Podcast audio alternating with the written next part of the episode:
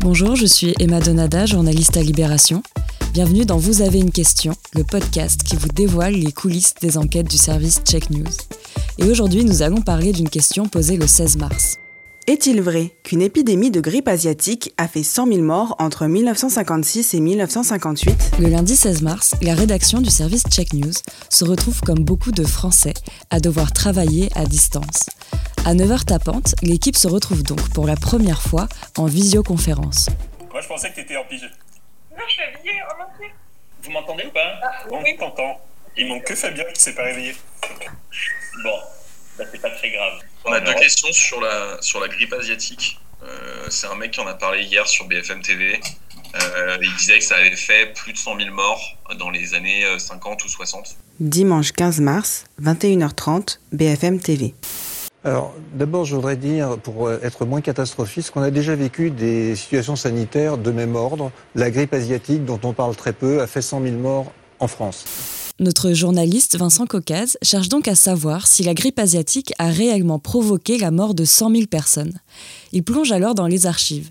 Vincent est aidé par Iris Wedraogo, la journaliste podcast du service, qui retrouve sur le site de l'INA un reportage des actualités françaises sur le sujet, tourné en juin 1957. Devant l'ampleur de la grippe asiatique, les écoles de Tokyo et d'Osaka ont été fermées, mais l'épidémie a poursuivi ces jeunes proies dans les trains.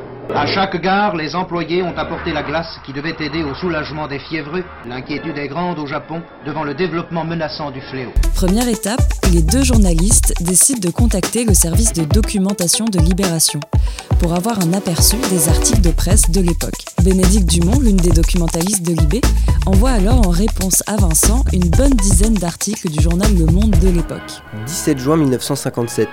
L'épidémie de grippe asiatique ne justifie pas d'inquiétude particulière, déclare le secrétariat d'État à la santé publique. 1er juillet 1957. L'épidémie de grippe asiatique a atteint l'Iran. 28 août 1957. L'Institut Pasteur met au point un vaccin contre la grippe asiatique. 29 août 1957. La grippe asiatique menace à présent toute l'Italie. 16 septembre 1957. Des cas isolés de grippe asiatique apparaissent en France. Quelque chose interpelle tout de suite Vincent. Cette grippe asiatique a eu la même trajectoire que le Covid-19. Chine, Iran, puis Italie et enfin toute l'Europe. Là, franchement, quand tu vois les articles du monde et que ça défilait, je voyais l'Iran, je suis là, putain, c'est ouf. Après, je vois l'Italie, je fais, mais what? Le Grand Est. Ça, ça fait vraiment bizarre. En revanche, il n'arrive pas à retrouver la trace de ce bilan de 100 000 morts évoqué par le médecin invité sur BFM. Vincent passe un coup de téléphone à Bénédicte pour faire le point sur ce que leur apprennent les archives. Allô Allô Bénédicte Oui. Ouais, c'est Vincent de Check News. Je te dérange pas Non, pas du tout. Alors, moi, le truc, c'est que ça va vraiment être euh, la France et les chiffres sur la France qui m'intéressent. J'ai l'impression qu'ils comptaient pas du tout les morts. Le monde, ils, ils font aucun bilan. Euh, ça a l'air d'être une boucherie cette épidémie, mais ils ont l'air de traiter ça en disant bah voilà, le ministre a dit faut pas s'inquiéter, donc on s'inquiète pas. Et les chiffres ont été calculés bien après. Pour l'instant, le 100 000, j'arrive pas à savoir d'où il sort parce qu'il y a que quasiment que la tribune qui parle de, de 100 000 morts. D'accord. Bon, bah alors je vais regarder, euh, je vais je vais regarder avec ce, ce- ce prisme-là. De... Parce que là, moi, je t'ai juste donné une petite chrono parce que ça m'amusait quand j'ai fait la recherche, mais Non, mais c'est je, super. je vais super. faire aussi par rapport au, au nombre de victimes. D'accord? Je vais essayer de chercher comme ça. Ok, super. En parallèle, j'ai appelé un démographe et historien qui avait, communiqué sur ce chiffre de, de 100 000 dans des, précédents articles. Lui me dit que c'est tiré d'une étude de, de 1960 publiée dans une revue de l'INED. Pour l'instant, j'arrive pas à retrouver le chiffre de, de 100 000 et ça me paraît en plus très improbable. Le démographe cherche dans ses notes de l'époque la source qui lui a permis d'affirmer qu'il y avait 100 000 morts. Le lendemain, il renvoie un mail à Vincent. Ce chiffre ne peut pas être juste. Cher monsieur, en fait, je n'ai jamais personnellement travaillé sur cet épisode grippal-là.